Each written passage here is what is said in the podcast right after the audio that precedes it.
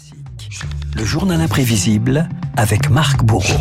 Marc, c'était un 30 mars, le 30 mars 1950, le dessinateur Hergé publiait le premier épisode d'Objectif Lune dans le journal de Tintin, l'occasion de rendre hommage à une œuvre intemporelle, rigoureuse et particulièrement poétique. Oui, après euh, l'URSS, la Chine, la Sildavie, Hergé décide d'envoyer Tintin, Milou, le capitaine Haddock et le professeur Tournesol dans l'espace.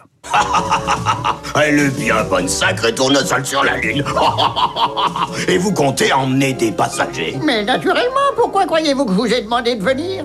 Quoi? Eh oui, ce 30 mars 1950, la couverture du journal de Tintin est d'abord un hommage, un dessin à la une. Le jeune reporter et ses acolytes déambulent autour d'une lune en forme de visage, celle de Georges Méliès. Georges Méliès, inspirateur d'Hergé, mais pas seulement. Jules Verne, semble-t-il, a tout inventé a tout inventé, ce que je n'ai pas fait. Je suis pas Jules Verne. Il était visionnaire un peu. Il était beaucoup plus visionnaire que je ne le suis, certainement. Et pourtant, Georges Rémy va livrer un récit bien différent de la Terre à la Lune. Le véritable déclic intervient un soir de 1947 à Paris, dans un restaurant. À côté de la table à laquelle je me trouvais, il y avait un monsieur et une dame et leur petit garçon, 12-13 ans.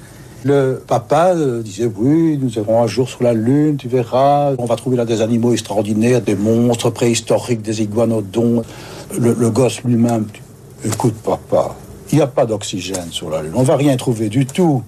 J'étais stupéfait par la vérité de ce qu'il disait, ce garçon, qui était beaucoup plus au courant que son papa, qui lui voulait bêtifier un petit peu. Et je me suis dit que si je faisais cette histoire, il fallait s'entourer du maximum de crédibilité.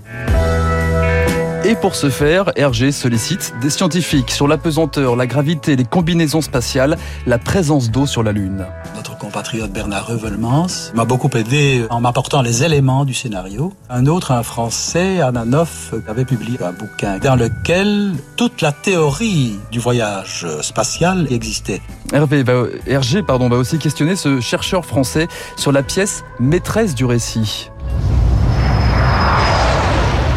Vous aurez reconnu la célèbre fusée à damier rouge et blanc de Tintin, un lanceur inspiré des tristement célèbres V2 de l'Allemagne nazie, devenu un passeport pour l'avenir. J'ai fait construire alors une modèle de maquette que je lui ai soumis. Tout ça était plausible, à la condition, bien entendu, que mon ami Tournesol ait trouvé un moteur à énergie nucléaire. Jetez un coup d'œil dans ce périscope thromboscopique. Tonnerre de Brest. La Terre, notre bonne vieille Terre, vit à plus de 10 000 kilomètres. Oui, car cette fusée fonctionne. Objectif Lune, on a marché sur la Lune, des années de documentation, de préparation qui vont épuiser Hergé. Fatigué, malade, le père de Tintin sollicite alors les services d'un autre dessinateur, Bob Demour, 25 ans, des moustaches à la Dali et une rigueur implacable pour imaginer le cosmos et le décor lunaire. Je ne voulais pas commencer à imaginer des paysages qui n'étaient pas exacts, peuplés de petits bonsons verts et tout ça. Non, il voulait vraiment faire ça très réaliste. C'est un paysage de cauchemar, un paysage de mort, effrayant de désolation. Dans le ciel, d'un noir d'encre, il y a des milliers d'étoiles, immobiles et glacées, sans ce sentiment qui de la Terre nous les fait paraître si vivantes. C'est un décor figé que découvrent Tintin et les lecteurs, celui du cirque E-Park, non loin de la mer de la tranquillité sur la Lune, mer de la tranquillité, où se posera un illustre personnage 20 ans plus tard.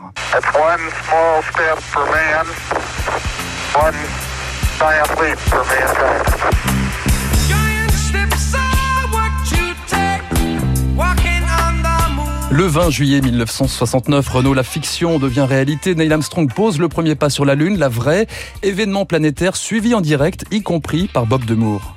Le grand moment était venu de vérifier si mes paysages étaient justes. Je me suis mis devant la télévision, point d'interrogation, qu'est-ce qu'il y a Alors j'ai dit flûte, alors cette montagne n'était pas tout à fait exact. Parce que moi j'avais dessiné ça pointu des montagnes pointues. OK, that looks good, Neil. Et devant sa télé également, Hergé qui se plaisait à nuancer la prouesse des Américains. On m'a raconté récemment une anecdote justement quand les premiers hommes ont débarqué sur la Lune. Il y a un gosse qui était là, je ne sais plus, c'est un garçon, je crois. Si tu ne regardes pas, moi je connais ce Tintin déjà été, j'ai déjà vu comment ça se passait. Enfin, voyons, ça n'a pas d'importance. Pour lui, hein, il l'avait déjà vu. Tintin, grand vainqueur de la conquête de l'espace, et une source d'inspiration pour les astronautes en herbe, parmi eux, Claudie Aigneret. Moi, j'ai eu l'occasion, par exemple, dans des vols paraboliques, de ressentir ce que qu'était le 1 sixième de G, la pesanteur lunaire. Très spontanément, ce que j'ai fait à ce moment-là, c'était de faire les bons de Tintin sur la planète comme on les voit dans l'objectif Lune. Objectif Lune, on a marché sur la Lune, succès commercial, succès d'estime pour Hergé qui répétait souvent Renault qu'il rêvait avant tout du réel. Fly me to the moon. me play among the stars. Sinatra pour finir ce journal Bah, imprévisible. voyons, Bah, écoutez, il y a des choix, il y a des choix. C'est sympathique. Il y a des choix qui s'imposent. Frank Sinatra, d'ailleurs, vous avez été écouté par euh, euh, le camarade David Barrault, qui est un fan de bande dessinée, qui tout petit lisait Tintin, évidemment, David, vous confirmez. Hein qui le journal de. Tintin, et qui voulait devenir astronaute, et qu'il est toujours d'ailleurs le journal de Tintin. On va revenir sur Terre dans un instant avec son décryptage. Merci beaucoup.